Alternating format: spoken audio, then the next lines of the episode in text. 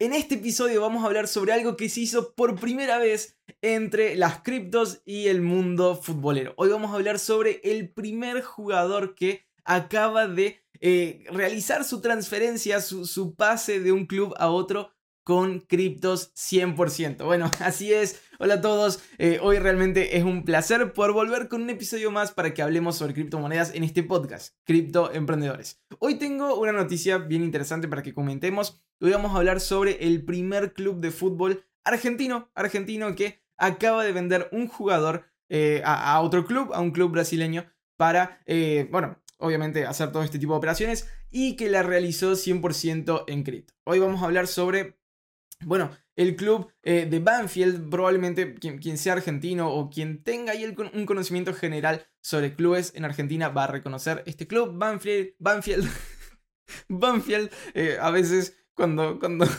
cuando estamos hablando mucho, a veces pasa esto, que, se nos confunden los nombres o qué sé yo. Pero vamos de vuelta. Banfield acaba de vender un jugador al club de Sao Paulo, un club brasilero acá eh, en, la, en la región central del país el club de Sao Paulo, eh, que acaba de comprarles al jugador de medio campo Giuliano Galopo, eh, un, argentino, por 6 millones de dólares en USDC. Acaban de hacer la primera eh, venta y la primera transferencia de un jugador 100% en USDC. ¿Qué significa esto?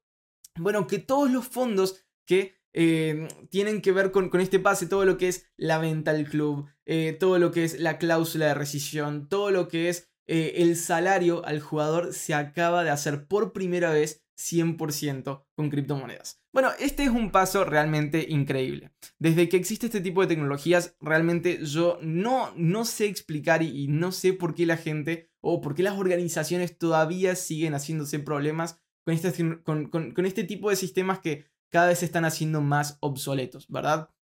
Ahora, imaginemos por un momento cuánto tiempo realmente debe suceder entre que un club anuncia una contratación hasta que el dinero llega al otro lado.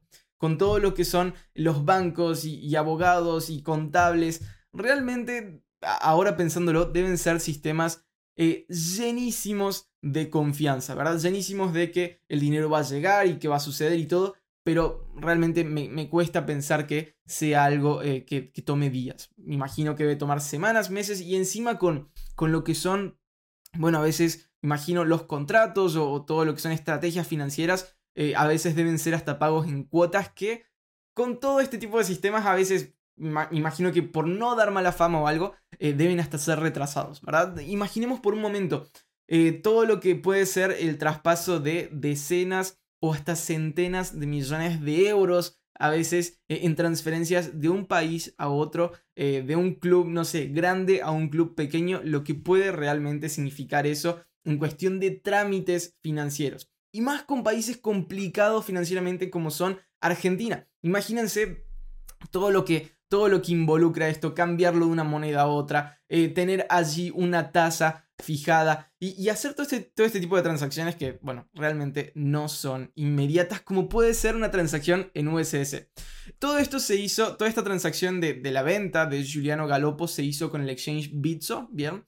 Eh, hicimos hace, unos meses un episodio en el canal eh, sobre lo que es Bitso y, bueno, cómo se ha convertido en el primer unicornio cripto mexicano. Eh, este exchange que ahora tiene una valoración arriba de un billón de dólares, que, bueno, eh, tiene mucha participación en, México, ahora en Argentina y también en Brasil. Obviamente, esta fue una, una acción que, obviamente se utiliza con, con fines de publicidad y, de promover esta plataforma. Eh, pero bueno, ellos han sido los encargados de tramitar toda esta operación, de hacer que el dinero pueda llegar de un lado a otro. Me imagino, obviamente esto fue muchísimo más rápido que lo que puede ser una transacción normal. Imaginemos, una transacción eh, en USDC no es algo ni siquiera, primero, no es caro. A ver, para enviar 8 millones de dólares no es caro, no, no estamos hablando de un 10% o un 7% en tarifas.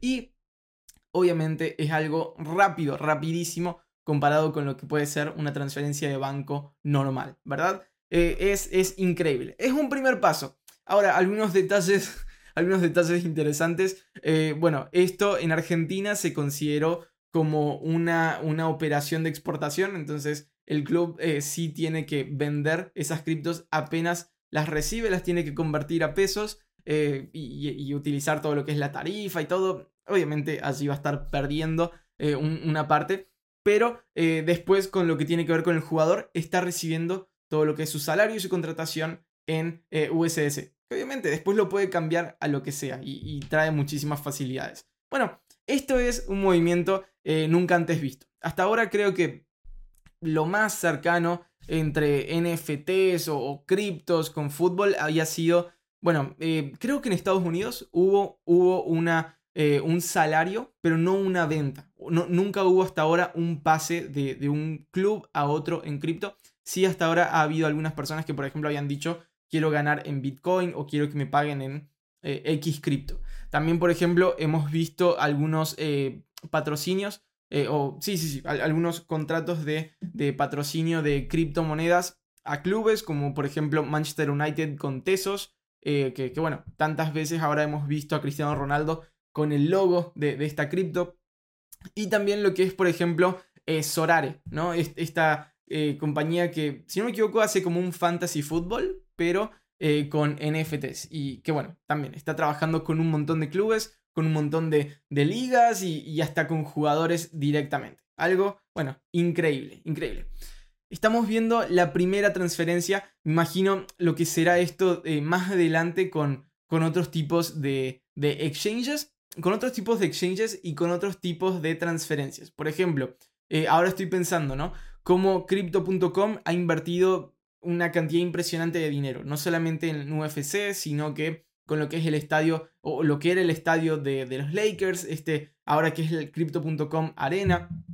Lo, interesante que sería si vemos una renovación, no sé, de 300 millones de dólares o alguien así como LeBron James que eh, sea contratado con criptos, e, eso sería impresionante, impresionante, porque también, eh, también trae muchísimos beneficios, que bueno, ahora no nos vamos a poner a especificar, creo que todo el mundo sabe esto de la, trazabilidad, de la transparencia, de, realmente poder ver todo. Eh, pero los beneficios, además de eso, de lo que son tal vez libertad de dinero, eh, libertad en, activos, poder enviarlo a cualquier parte del mundo en una cuestión de segundos, es algo realmente impresionante, ¿no? Eh, bueno, este tiene que volverse el nuevo estándar, ¿no? Este tiene que volverse el nuevo estándar porque los beneficios son impresionantes. Recuerdo que hace poco estaba hablando con un empresario hindú. Justo en un vuelo me, tocó sentarme eh, junto a un empresario hindú que eh, lo que hacía era, por ejemplo, eh, instalar todo lo que era, no sé, revestimientos de piedras de templos y, lugares así como gigantescos. Por ejemplo, si alguna vez buscan la mezquita de Abu Dhabi, que es una de las mezquitas más grandes, así más lindas que hay, bueno, ellos se encargaron ahí de poner piedras y todo, y, bueno, que, me contaba que vendían contratos mensuales así como de 20 millones de dólares, cosas impresionantes.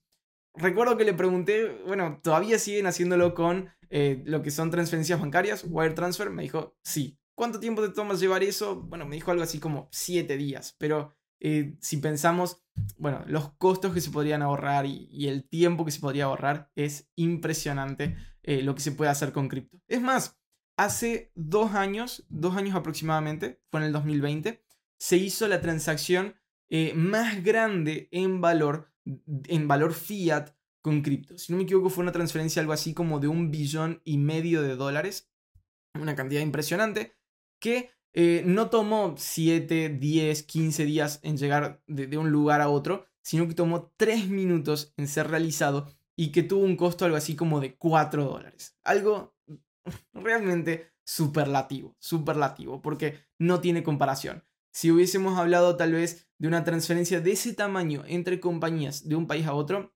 estaríamos hablando de trámites que toman meses, literalmente meses. En todo lo que tiene que ver con tasas y tarifas, con contables, con asegurar esos fondos, con eh, terceras partes que hacen, no sé, tal vez de, de, transportadoras del dinero eh, aseguradoras, un montón de cosas que, no sé, elevarían los costos probablemente en un 5, 8 o hasta 10% en este tipo de cantidades, ¿no? Hablando de 150 millones de dólares en comisiones en vez de 4 dólares. Enviando creo que hasta Bitcoin, enviando Bitcoin en 2020. Algo eh, impresionante. Pero bueno, por eso es que hacemos este podcast, porque realmente eh, estamos hablando de una tecnología que es importante y que, tiene muchísimos beneficios. Algo, bueno, muy, muy interesante porque sé que eh, no se termina esta semana, este mes, por más que los precios bajen, seguimos hablando de evolución. Y eso es lo más importante de todo. Así que bueno, para mí fue un placer hablar sobre este episodio con ustedes. Espero que les haya sido de utilidad, espero que haya sido de interés. Quiero decirles que les envío un saludo especial y que nos vemos en el próximo episodio para ver también más material interesante sobre este mundo cripto. Bien, un saludo. Hasta luego.